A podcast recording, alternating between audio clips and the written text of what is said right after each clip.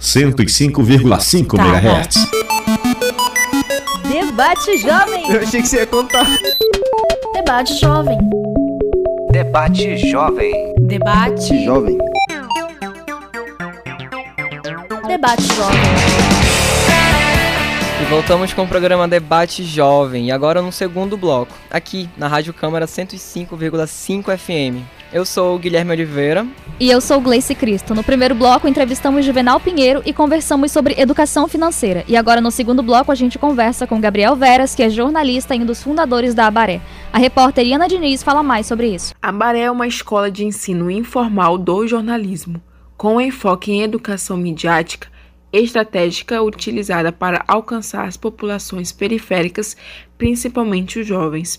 O grupo realiza trabalhos presenciais nas comunidades e promove também oficinas, cursos e debates online. É uma forma construtiva, independente e experimental, usando o jornalismo como ferramenta de mudança. O objetivo é fortalecer a criação de um espaço de crítico da mídia que potencializa novos modelos de conteúdos jornalísticos em Manaus. São jovens que produzem matérias para combater a desinformação. A proposta é abordar temas que vão além do noticiário factual e propor que o jornalismo sério e responsável alcance o um número máximo de pessoas e que seja valorizado por sua contribuição na formação de uma postura crítica diante dos problemas sociais. E aí, Gabriel, seja bem-vindo ao programa Debate Jovem. Como surgiu a iniciativa? Qual é o objetivo da Abaré? Olá, é, então Guilherme, Gleice. A Abaré, ela surge muito de um contexto onde eu e um grupo de amigos, nós estudamos na UFAM, e nós éramos muito envolvidos nos debates dentro da universidade. Só que quando a gente entra no mercado, a gente percebe que às vezes o que a gente está discutindo na faculdade, na universidade, não é o que está sendo discutido pela população, não é o que está sendo discutido pelos profissionais. E a gente percebe que muitas das vezes as pessoas não entendem o que a gente está fazendo enquanto jornalistas. Então, a Baré surge nesse sentido de que a educação ela pode ajudar as pessoas a compreenderem melhor nosso papel enquanto jornalistas e a fazerem com que o jornalismo faça sentido para elas, de forma com que a gente consiga então ter um trabalho melhor para todo mundo. Quantos jornalistas trabalham na empresa no momento?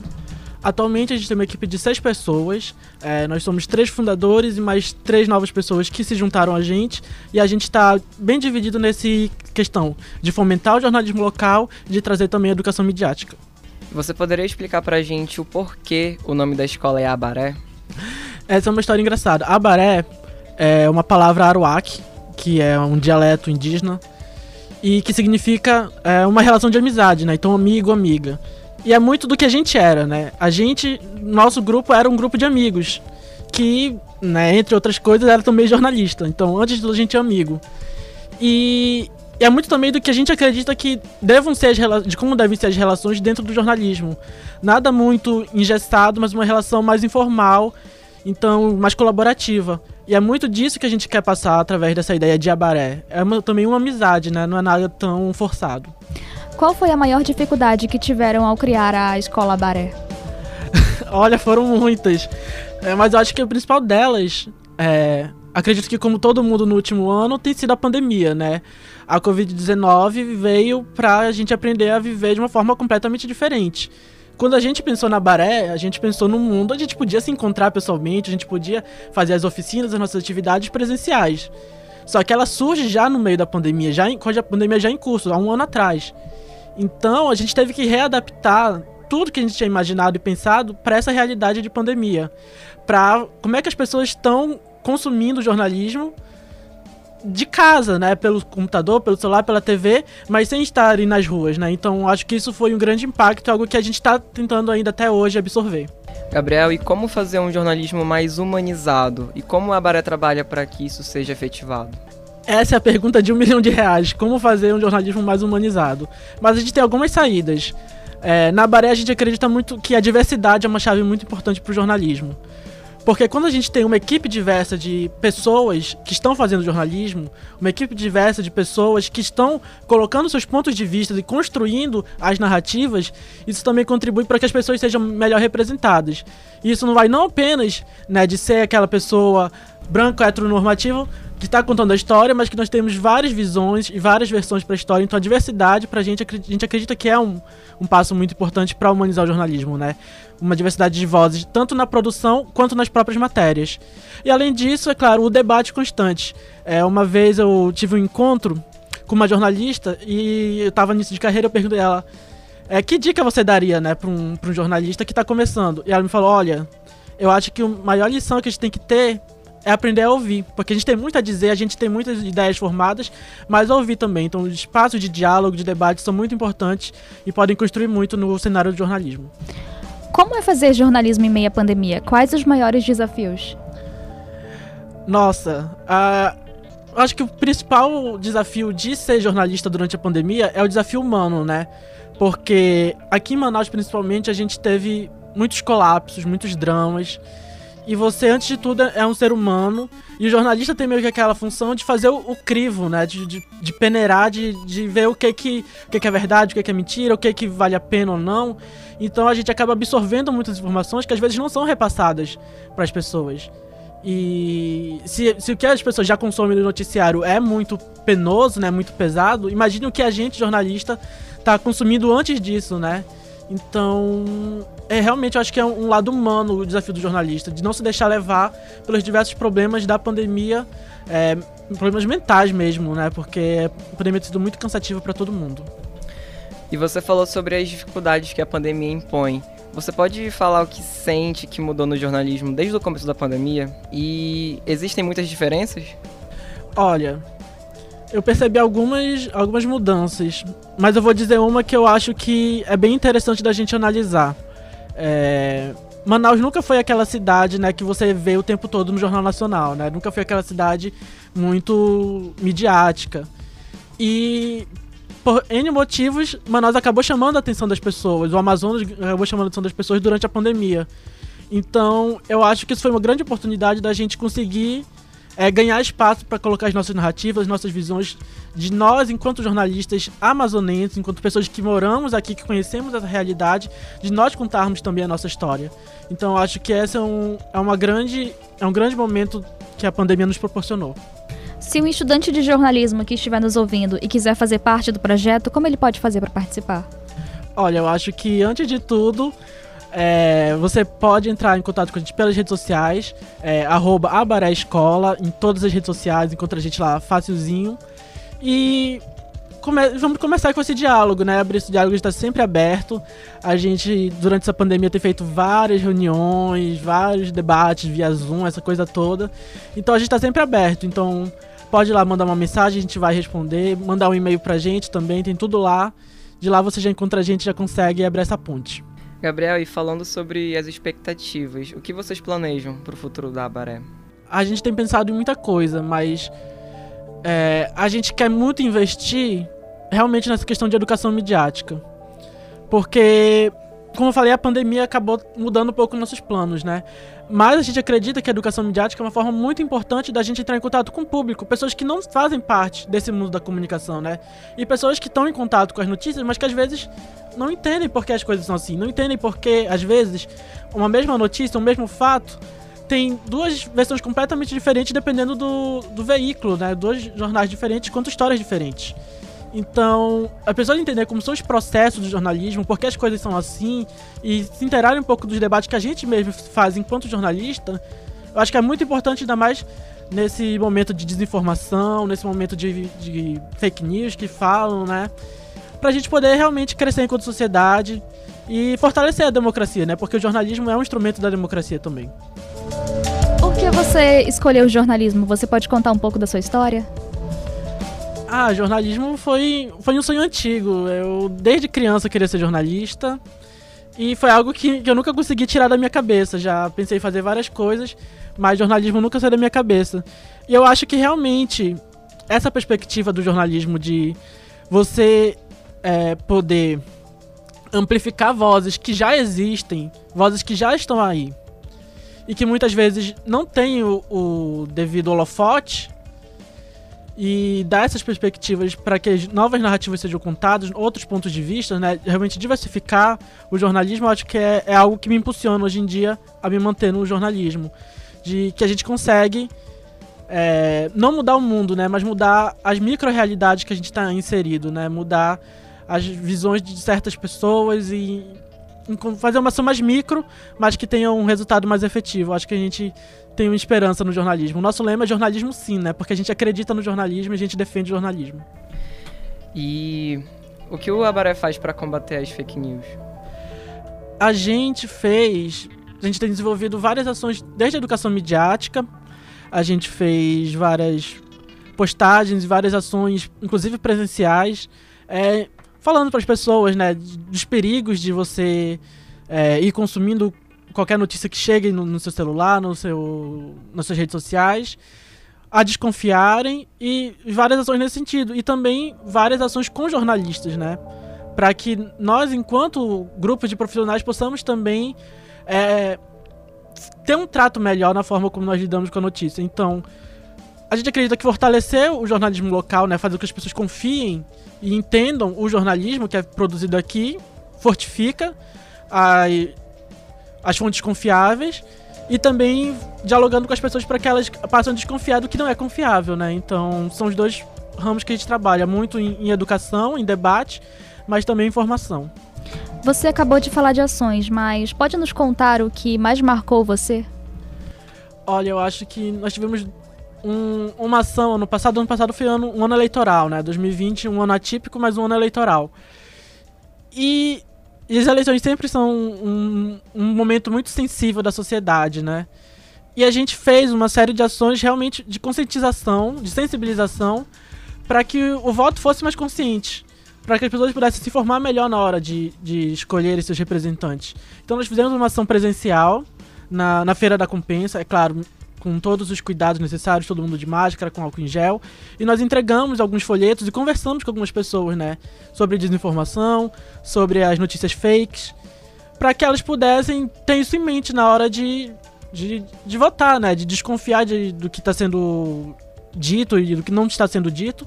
E logo em seguida surgiu uma, uma oportunidade muito interessante também, que foi de fazer uma checagem, checagem de fatos de um debate eleitoral que é uma experiência ainda um pouco nova aqui em Manaus, né? A gente não tem nada muito consolidado de checagem. Então, foi algo muito desafiador, tanto da gente ter essa ação presencial, que foi um risco calculado né, em meio à pandemia, mas que a gente achou super necessário para ter esse contato mais direto com a população.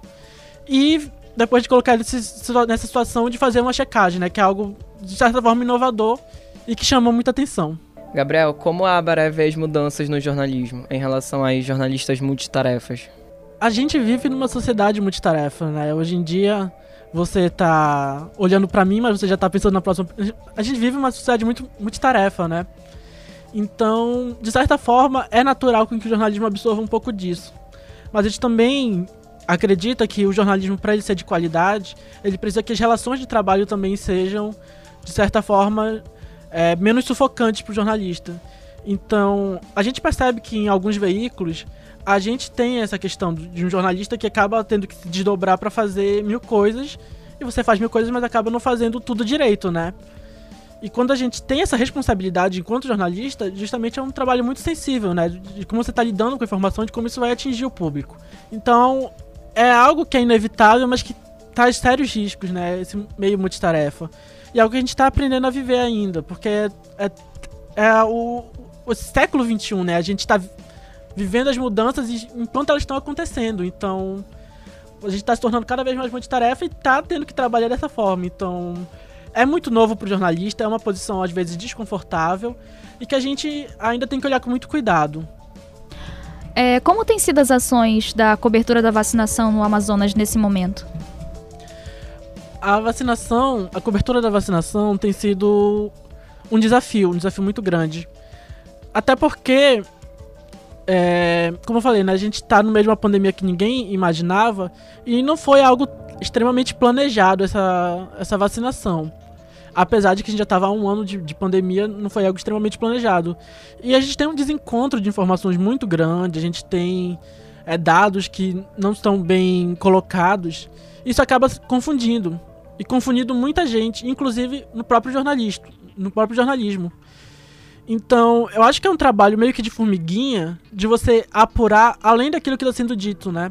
De apurar A gente tem, tem, tem feito um trabalho de mexer com microdados, de ir além, um trabalho um pouquinho mais investigativo, mas que é realmente para que a informação ela seja rechecada e rechecada. Eu acho que isso é muito importante porque a gente faz as coisas meio na pressa, de, e é claro, né, é evidente que a gente tem que vacinar o mais rápido possível, mas a gente também tem que ser transparente. A gente acredita muito na transparência e por isso a gente faz esse trabalho. Então é um desafio de que os dados não estão bem colocados, às vezes a transparência não é suficiente e que a gente tem que cobrar. Gabriel, você falou sobre a checagem de fatos e a gente sabe que em Manaus a gente não tem muito essa cultura. Como a, a Baré busca exercer esse papel na cidade? A, checagem de fatos ela, ela é um debate que começa muito antes no próprio jornalismo, né? Porque você vê uma notícia para ela ser, para ela ser checada, antes de tudo, por mais que ela seja falsa, antes de tudo ela tem que ter já um, uma certa propagação, né? Então acaba sendo algo de contenção de danos. De algo que já está sendo divulgado, uma informação falsa que já está sendo divulgada, e que você tem que ir lá e dizer, opa, isso aqui não é verdade, parem de divulgar. Só que para você fazer isso, ela já foi muito divulgada, né? Então, eu acho que o grande desafio da checagem é a gente agir de forma preventiva para que essas notícias elas não cheguem a causar tanto dano, né? Porque depois que o dano já é causado, você desmentir às vezes não funciona. Então eu acho que esse é o grande desafio da, da checagem hoje em dia. Vocês tinham alguma experiência antes da Baré ou realmente começou durante a faculdade depois que terminou? Experiência de mercado meio que todo mundo já tinha. Só que essa experiência, a, a, a universidade a deixa a gente num espaço meio confortável, né? De, de experimentação, de, de debate, onde você tem muita liberdade para fazer o jornalismo da forma como você acredita. E às vezes no mercado as coisas são um pouquinho mais fechadas. Então, essa quebra de, do, da experiência da universidade, do que a gente já tinha desenvolvido na universidade, para a realidade que a gente encontra quando a gente sai das portas da universidade, é, é, muito da provocação que, que a gente tem, né? De, poxa, tá acabando a universidade, a gente tá entrando numa nova realidade, o que, que a gente pode fazer, né? A gente ainda tá com todo o gás, a gente é jovem, a, a, tem essa coisa né, da juventude que sempre acha que vai mudar o mundo, sempre quer fazer alguma coisa. E a gente tava nessa energia, né, nesse gás, e o que, que a gente pode fazer para mudar? E o que a gente sabe fazer é jornalismo. Então, é o jornalismo que a gente pode fazer como estratégia. Então, surgiu dessa inquietação, né? A gente tinha uma experiência já com jornalismo e a gente tinha que colocar isso em prática de alguma forma para mudar um, um pouco daquilo que deixava a gente desconfortável, deixa até hoje, né? Certo. A gente falou ainda agora sobre os planos daqui para frente. Você pode falar sobre um projeto da Baré pro futuro que esteja no papel? Lá vem o spoiler, mas nesse projeto que a gente a gente a gente tem muitos debates, né? É, muito do que a gente quer fazer. Nós somos apenas seis pessoas e, e seis pessoas cheias de ideias, mas a gente não consegue abraçar o mundo. É, então a gente realmente resolveu focar muito em educação midiática e a gente está querendo fazer algo mais no sentido de formar professores, de formar pessoas que estão nesse mundo da educação para que essas informações, esse, esse know-how, ele seja também compartilhado, né? Para que não fique só entre o mundinho de comunicação, entre esse seleto grupo de pessoas que trabalham na área de jornalismo, mas para que ele alcance também outras pessoas. Então, a nossa intenção, que a gente está focando muito a partir de agora, é né, meio que elaborar alguma ferramenta, algo que a gente consiga entrar em, entrar em contato num diálogo mais forte com é, profissionais de educação, para que esses profissionais possam também colocar a educação midiática em pauta nas escolas, né? Porque tem tudo a ver com aquilo que é, é debatido e as, que as crianças e adolescentes precisam também aprender desse mundo do jornalismo. Então a gente acredita que é, esse é o nosso desafio para 2021 e 2022. Você poderia informar aos nossos ouvintes as redes sociais da Baré? Claro, com todo prazer. É, arroba Abaré Escola. A gente está no Instagram, a gente está no Facebook, a gente está no Twitter. Tudo com o mesmo arroba. Então é muito fácil de encontrar a gente por lá.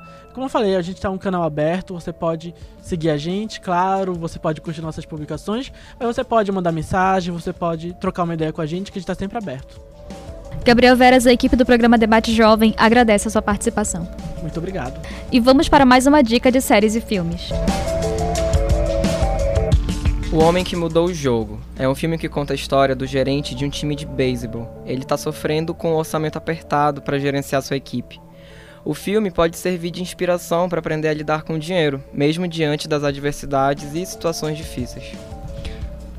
Não importa a situação, o que vale é encarar a realidade e descobrir como resolver os problemas sem perder a calma. O homem que mudou o jogo mostra que, com um pouco de dedicação e comprometimento, é possível contornar um obstáculo e alcançar o sucesso, especialmente quando se trabalha em equipe. Em The Post, A Guerra Secreta, Cat Graham é dona do The Washington Post, um jornal local que está prestes a lançar suas ações na Bolsa de Valores, de forma a se capitalizar e, consequentemente, ganhar fôlego financeiro. Ben Bradley é editor-chefe do jornal, ávido por alguma grande notícia que possa fazer com que o jornal suba no patamar do sempre acirrado mercado jornalístico. Quando o The New York Times inicia uma série de matérias denunciando que vários governos norte-americanos mentiram acerca da atuação do país na guerra do Vietnã. E depois dessas dicas de filmes e séries, a gente encerra mais uma edição do programa Debate Jovem, que tem parceria entre a Rádio Câmara 105,5 MHz e o curso de jornalismo do Ceunifametro. A produção é feita pelos alunos de jornalismo da agência Comunica. A edição teve participação de Guilherme Oliveira e Ana Diniz na reportagem, produção executiva Imina Batista, apresentação de Gleice Cristo e Guilherme Oliveira, a supervisão é da professora Tânia Brandão, Liege Buquerque e Helder Moron. E a direção geral é da professora Leila Ronise, coordenadora do curso de jornalismo da FAMetro. Trabalhos técnicos, Itelvino Gomes. Gerente da Câmara Municipal de Manaus, Naine Carvalho. Diretora de Comunicação da Rádio Câmara, Dora Tupinambá. Presidente da Câmara Municipal, vereador Davi Reis. Obrigado a você, ouvinte, que nos acompanhou. Na semana que vem tem mais um programa Debate Jovem, aqui na Rádio Câmara, 105,5 MHz, a Rádio Cidadã de Manaus. Nos encontraremos semana que vem. Até mais. Até logo, gente.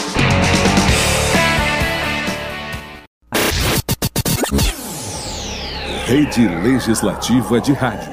Sintonizam, sintonizam, sintonizam. Rádio Câmara de Manaus. 105,5 MHz. MHz. A Rádio Cidadã de Manaus. Dia para você que está sintonizado na Rádio Câmara 105,5 FM. Está começando mais um programa Debate Jovem. Eu sou Guilherme Oliveira e na minha companhia Gleice Cristo. Olá Guilherme, bom dia, bom dia a todos os nossos ouvintes. Na edição do programa de hoje vamos falar sobre educação financeira.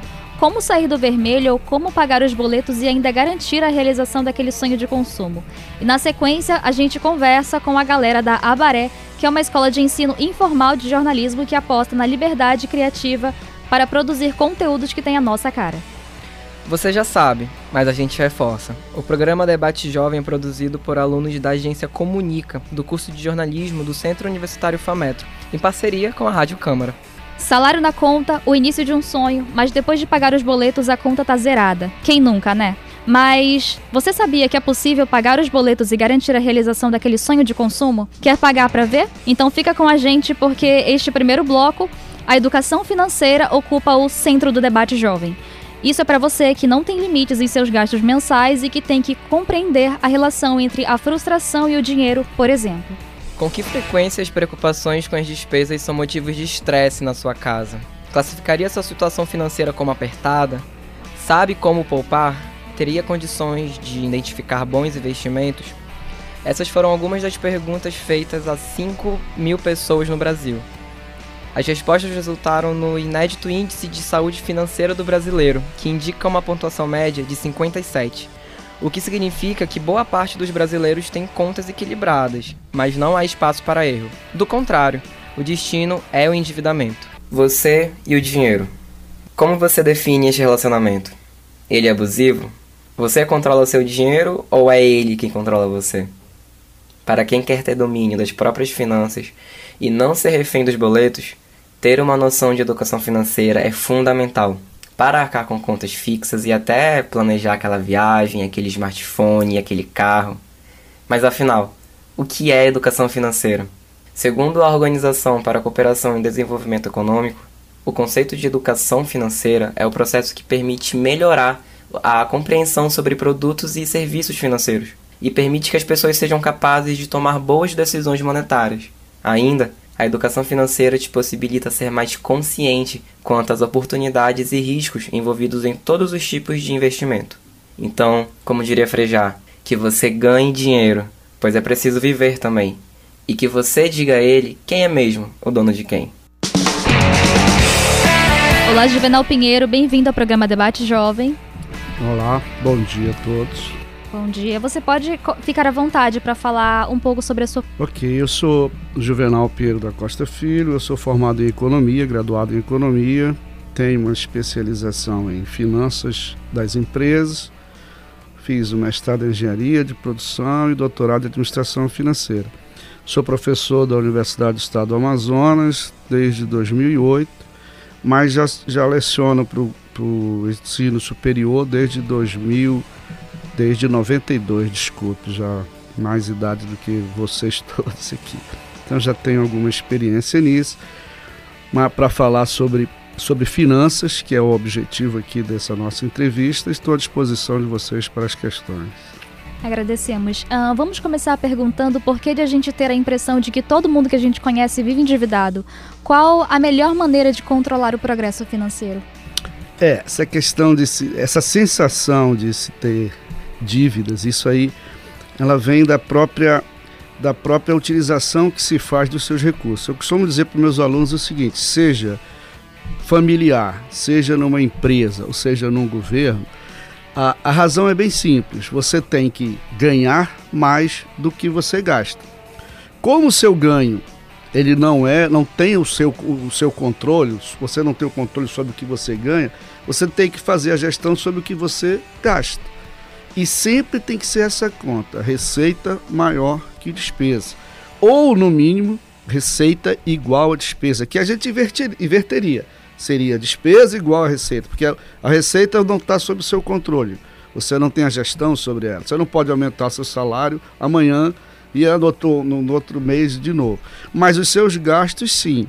Agora, uma das coisas que faz com que os brasileiros se endividem mais começa da próprio, do próprio nosso sistema financeiro que tem a famoso crediário, a famosa parcela. Eu, eu ouço muitas pessoas dizerem assim: ah, mas compra parcelado, paga em quatro vezes, quatro vezes. Aí eu digo assim: mas não tem que pagar? Se eu comprar em quatro vezes, eu pago a primeira e não pago o resto? E aí, uma, uma questão bem simples aí que eu falo para todos, como eu não digo conselho, porque existe aquela de conselho, se fosse bom, ninguém dava, né? Vendia. Mas é assim, você pode comprar parcelado. O, o, o parcelamento, ele vem para você aumentar o consumo, a possibilidade de aumentar o consumo. Isso é, mas o controle tem que existir. Porque quando você faz uma compra parcelada, por exemplo, eu ganho mil reais mês, eu compro uma, eu faço uma compra, parcelo em quatro vezes, 400 reais e parcelo em quatro vezes de 100. No próximo mês, a minha receita não é mais mil, ela já é 900, porque 100 já está comprometido. Só que nós brasileiros somos acostumados a ah, compra quatro vezes, no outro mês compra outra e quatro vezes. Aí chega uma hora que a sua receita mal dá para pagar essa o que você já tem comprometido. E não esqueçamos que nós temos os nossos fixos todo ano, todo mês, né? Todo mês nós temos uma certa quantia que é seja você jovem, seja você já um adulto, seja você pai de família. Então esta é a sensação que, que, que nós sempre temos. E como fazer isso? Planejamento. Planejamento financeiro é igual você fazer um planejamento de uma viagem. Tá? É planejamento e você tem que principalmente mudar os seus hábitos. Professor, e existe alguma estratégia que a gente possa usar quando for ao shopping, ao mercado, a um restaurante, para não gastar além da capacidade de endividamento? Sim, sim, existe. Agora, eu, eu falei ainda há pouco, você tem que criar esses seus hábitos e mudar se você ainda não tem. Daqui a pouco nós vamos falar, acredito isso por ser um, um debate para uma rádio jovem, né, um debate jovem, vocês vão nós vamos falar sobre como, como começar isso daí. É o que eu digo. Desde jovem tem que se começar isso. Né? A ter esses hábitos. O, o principal qual é? Ganhar, gastar menos do que se recebe. Seja da mesada que você ganha de 100, 100 por mês do seu pai, desde ali até quando você tem um salário já fixo, de, ou você como empregado, ou você como, como, como empresário. Mas voltando à sua pergunta, no supermercado, como é que você tem que fazer? Você tem que sempre fazer uma lista antes. Você nunca deve ir ao supermercado, ah, eu vou escolher o que, que eu vou fazer, porque você vai terminar comprando coisas que você não precisa. E esse é o principal, se eu posso falar assim, de mau hábito. É eu comprar aquilo que eu não preciso, ou que eu não vou usar. Que o não precisar eu não usar, né? É, em custos, eu sou professor de custos, a gente tem uma frase, essa frase não é minha, obviamente, de, de professores que dizem o pior erro é você gastar eficientemente aquilo que não precisa, naquilo que você não precisa. Então, fazer essa lista antes é essencial, porque assim como nós pensamos dentro do planejamento financeiro de ter esse, esse planejamento para é, otimizar as minhas compras, o vendedor ele também tem as suas, o seu planejamento para fazer com que você gaste. Né? É comum a gente saber que no supermercado os produtos de crianças eles estão na prateleira mais baixa. Por quê? Porque está de fácil acesso para criança. Você vai com uma criança no supermercado, quem tem filho sabe disso, ele colocando no carrinho e você tirando do outro lado. Por quê? Porque ele vai pegando tudo aquilo. Então, eles têm essa estratégia. Então, você tem que ter a sua. Qual é? Principalmente, o que, que eu preciso? Fazer li a lista. Né? E quando eu digo que o vendedor tem a estratégia, é porque também, por exemplo, o supermercado já foi inventado há muito tempo. Mas ele é justamente para isso, para você olhar e sentir interesse. Se você fosse pedir você não tem o visual, você nem, nem lembraria disso. Como ele está ali, mostra isso, mostra aquilo, e você vai tendo esse impulso de consumir. Então, essa lista previamente é essencial, daquilo que você realmente precisa. É, restaurante, acho que você falou restaurante. Restaurante, o que, que você pode fazer? É, é, eu não sei se é, é, através de uma legislação, mas os restaurantes são obrigados a ter o preço no cardápio. Não pode estar simplesmente só o Então é você ter acesso a esse cardápio antes de cada restaurante para saber se, se esse está dentro das suas possibilidades, do, do seu nível de endividamento. Né? A outra coisa é saber, de acordo com receita e despesa, quantas vezes eu posso sair para jantar fora com a família. Se puder ser todo dia, legal, mas dificilmente é isso. Então você saber quantas vezes você pode para dizer, não, agora nós não podemos. Esse mês já se esgotou dentro da capacidade de endividamento. São algumas dicas que podem ser levadas em consideração quanto a isso. Por que a população brasileira sente medo ou angústia de conferir seu extrato bancário? essa, essa pergunta sua, ela está ligada àquela primeira que você fez, aquela sensação de endividamento, né? Você fica, você nunca quer ver o quanto que você já está devendo, né? Então, é, vocês são jovens, mas há um tempo atrás é, nós tínhamos essa sensação quando era, quando era do celular, quando vinha aquelas contas do celular. Hoje você tem o plano controle que você paga uma, e tem, mas antigamente não, era só o plano que você fazia e quando era no final do mês que chegava, você ia olhar com medo porque o valor geralmente era alto, para não ter o controle, o planejamento. É igual a, a, a, ao endividamento. Eu vou olhar lá o meu extrato bancário, pô, lá pelo dia, metade do mês, por será se já acabou? Quando eu tenho isso, é porque eu não tenho esse planejamento. E o que, que eu tenho que fazer? É. Hoje em dia, o computador, tá, os programas são muito mais acessíveis. Você pegar um Excel, é porque o meu está questão de mostrar como é que é a minha lá. As minhas contas, o que, que posso fazer janeiro, fevereiro, março. Quanto foi janeiro, quanto foi fevereiro? Todo lá computado com isso daí. Esse é o planejamento para eu saber. Aí esse daí eu vou saber que mais ou menos no meio do mês quanto eu tenho que estar de acordo com o quê? Com a minha receita é planejamento, é você se planejar. Aí você não fica lá com medo, porque se, se você. Os que ficam, os brasileiros que ficam com medo de olhar no, no seu, no seu extrato bancário é porque é aquele que vai gastando, gastando e não tem é, é, esse devido controle, esse planejamento. Porque, volto a dizer, nós temos aquelas contas que são fixas, nós temos as contas que nós devemos ter um recurso financeiro que é chamado de precaução, e o outro é para o investimento. Mas a maioria não consegue chegar nesse nível de ter para gastar, para desculpa, para investir.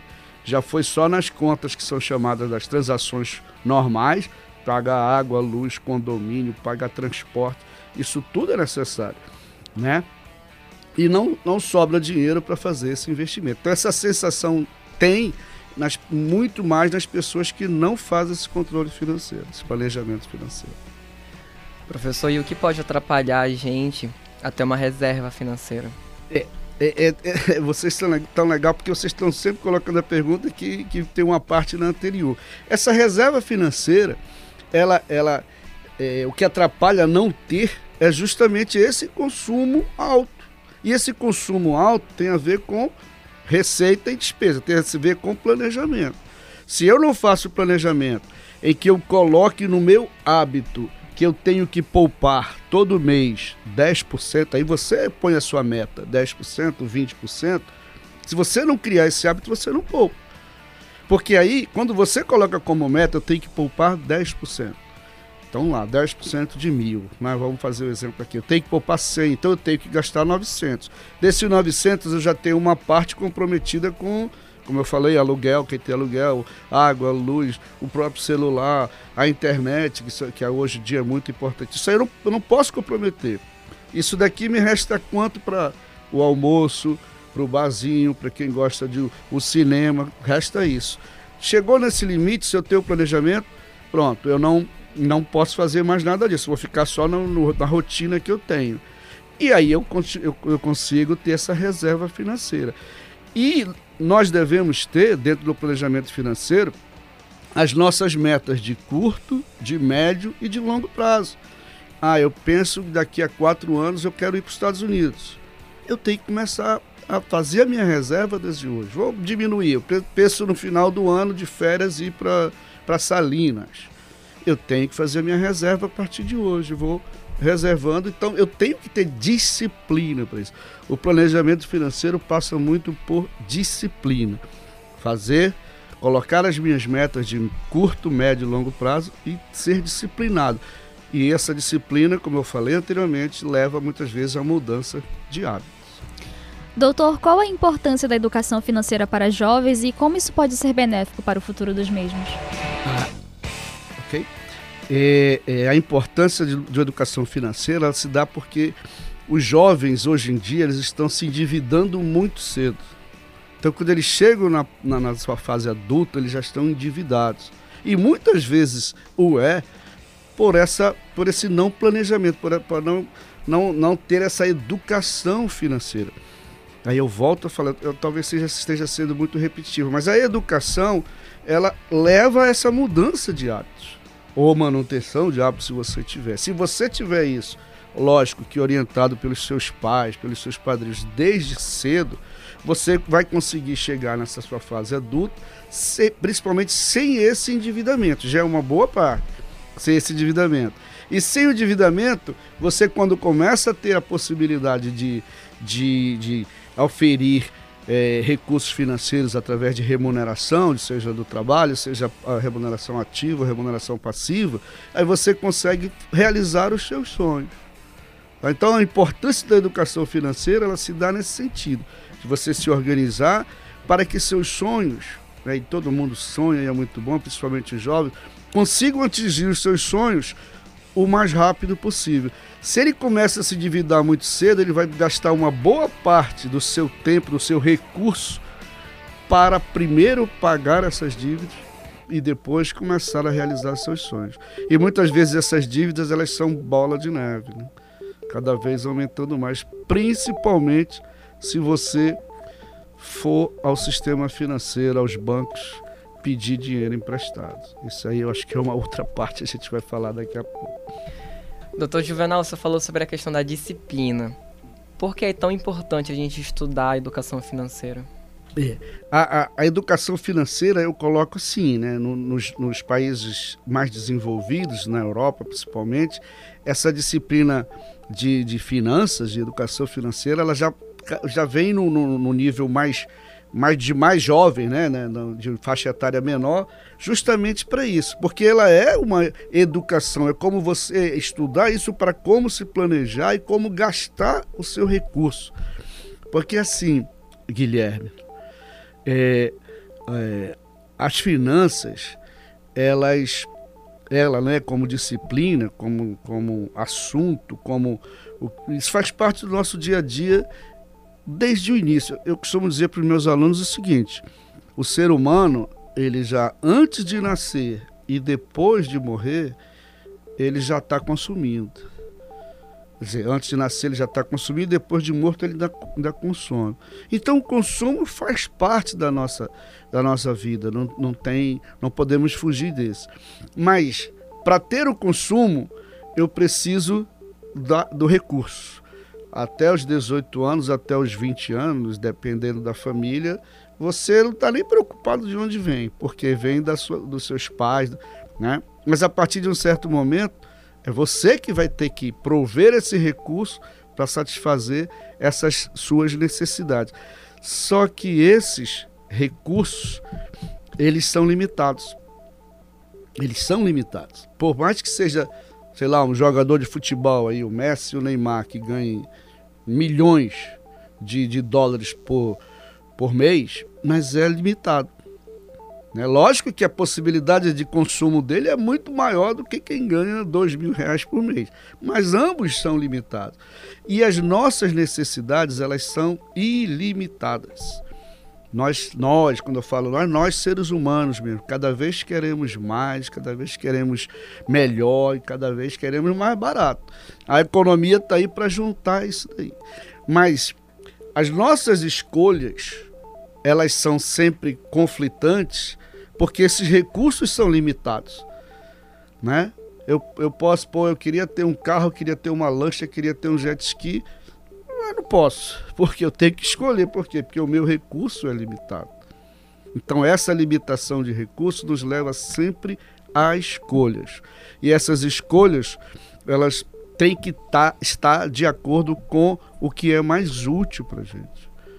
Aí vem as escalas. Né? Primeiro é, é, sobreviver, depois é ter que se alimentar, depois eu tenho que vestir, tenho que morar. Tudo isso vem numa escala. Até o último é o lazer, por exemplo. Mas temos que fazer essas escolhas.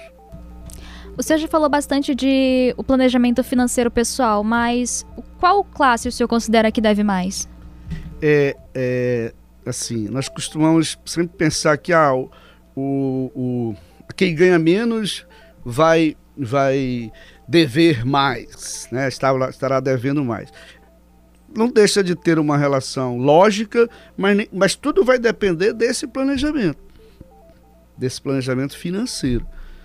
Porque na conta matemática é bem simples. Se eu ganho é, mil e eu gasto 900, eu estou gastando menos do que ganho.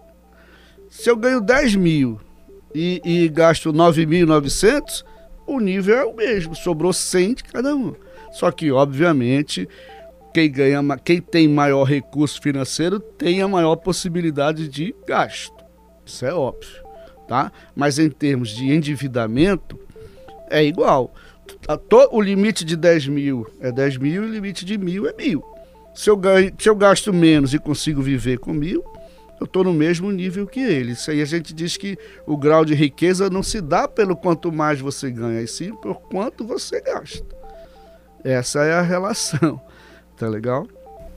Professor, e como o senhor pode aconselhar o pai, a mãe que está nos ouvindo agora em casa a estimular o seu filho a poupar e pensar no consumo de uma forma mais consciente?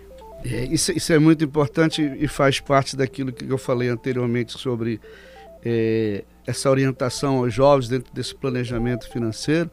E começa, Guilherme, com, com, essa, com isso. Olha, você tem que sempre gastar menos do que você é, ganha.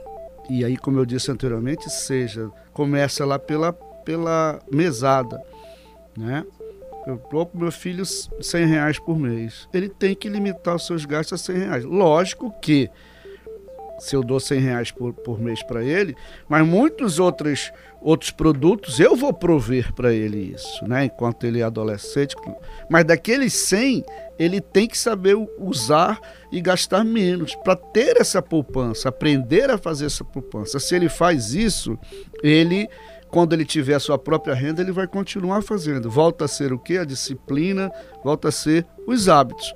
E o que, o que acontece na maioria das vezes, é que ah, o, o filho gasta mais, aí pede do pai. Aí o pai põe de novo. Ah, aí ele começa a dizer assim: não, se eu gastar, ele vai me dar. Então, a disciplina, novamente, essa, essa expressão, ela tem que começar aí. O pai não prover quando ele passar, não, só quando você receber de novo.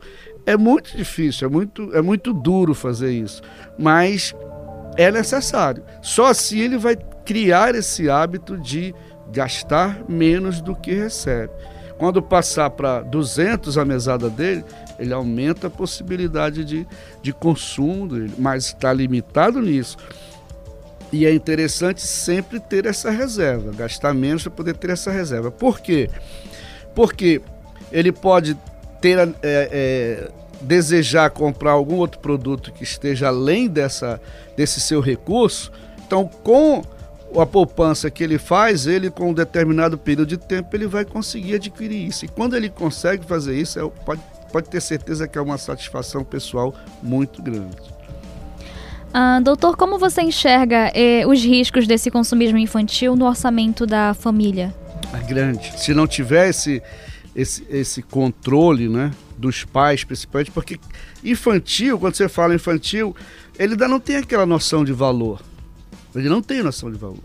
Ele vê o produto, principalmente através de, de exposição em, televisor, em televisão ou no, no, no, na própria internet, ele, ele quer consumir. Né? Mas ele não tem essa noção de valor. Então, esse consumismo infantil, se ele não for freado, se ele não for trabalhado mais de uma forma é, educativa, né? não é dizer simplesmente não por não, é não, mas explicar por quê. Ele, ele vai influenciar na, na, na, na, na remuneração da família, porque o pai vai tirar de algum lugar, porque o recurso é limitado, para poder satisfazer a vontade do, do filho. Eu posso dar um exemplo pessoal, se vocês me permitem que o que eu fazia com meu filho é o seguinte, porque é assim, vocês sabem que o, o pai e a mãe eles educam, mas o tio ou o padrinho eles, eles estragam tudo. Então é sorvete para cá, não sei o que para lá. Se tiver ainda mais condições, então aí ele fica acostumando. Então, com meu filho fazia assim, ele ia muito pro shopping com a mãe, com a tia, com não sei o quê, e comprava tudo para ele. Quando eu ia, dizia, não, não é toda vez que vem ao shopping você tem que levar presente né? Quando for seu aniversário, quando for Natal, aí mas então o senhor quer um presente, vá lá. Você está vendo esse número aqui? É o preço. Então, se tiver três números, esquece. Papai não vai comprar. Tem que ser dois. Ah, tem que ser dois. É, é, mas o primeiro não pode passar de três. então, é, é criando limites, né? criando limites. Por que, que toda vez eu vou ter esse? Porque ele olha o produto, eu quero esse. Ele quer saber quanto custa. Não, quantos números tem? Tem dois números, pai. Mas o primeiro, come... ah, primeiro começa com sete. Então, papai não pode. E foi criando assim. Então, às vezes, ele já vinha, pai, pai, esse aqui, esse aqui, esse aqui começou com dois. Então, bora, esse daí. É criando esses limites aí, senão ele vai influenciar no meu orçamento, mas quando se eu tirar lá da, da comida para poder dar presente para ele, ele vai reclamar. Né? Mas ele não quer nem saber nesse sentido. Então é, é nesse sentido que prejudica, mas você tem que educar. Você não tem que negar. Negar ou não é necessário também às vezes, mas sempre explicando o porquê, educando nesse sentido. Como você educa para a vida, a, a, a, a, educação financeira também é nesse sentido, tá?